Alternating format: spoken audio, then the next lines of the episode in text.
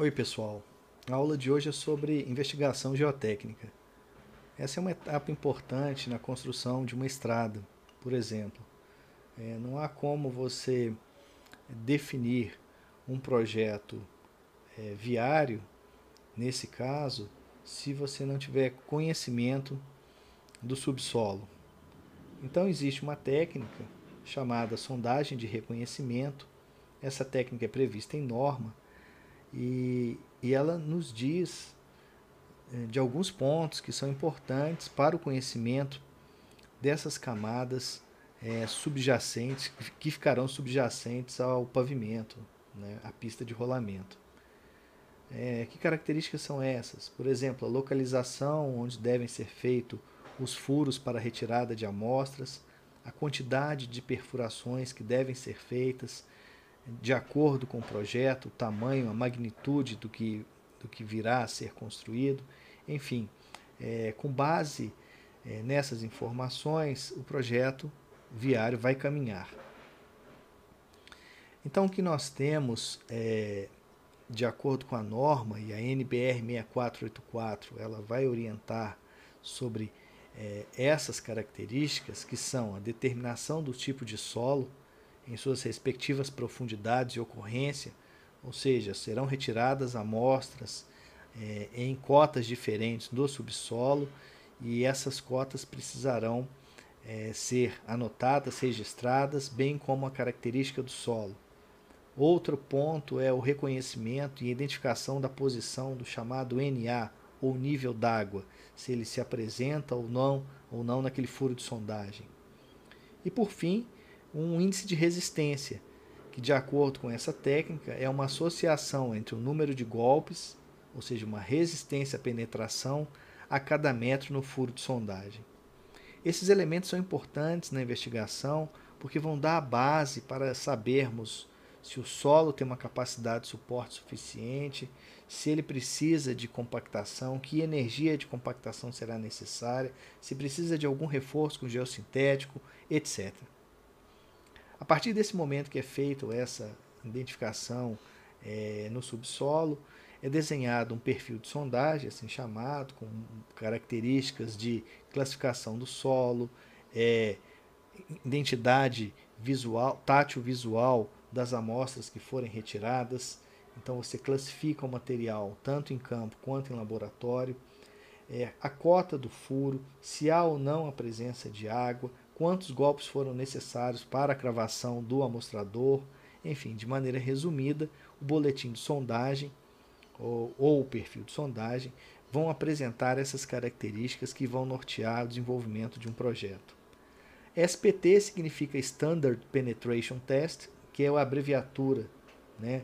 o SPT, a abreviatura desse ensaio, é um ensaio padronizado mundialmente, então ele é reconhecido, ele é executado em vários países do mundo, já é um ensaio consagrado e que é muito bom para definir essas camadas do solo e essas resistências.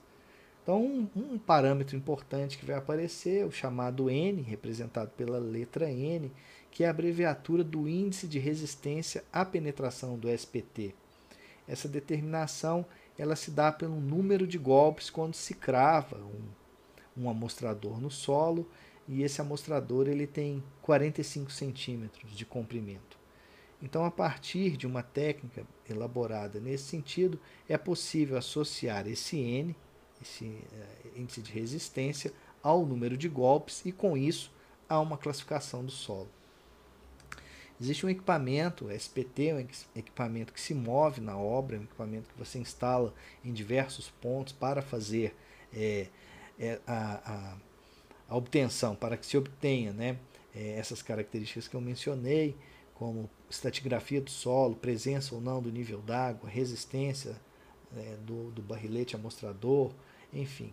Isso tudo é feito com equipamento que, se, que facilmente se desloca na obra para fazer a obtenção desses parâmetros.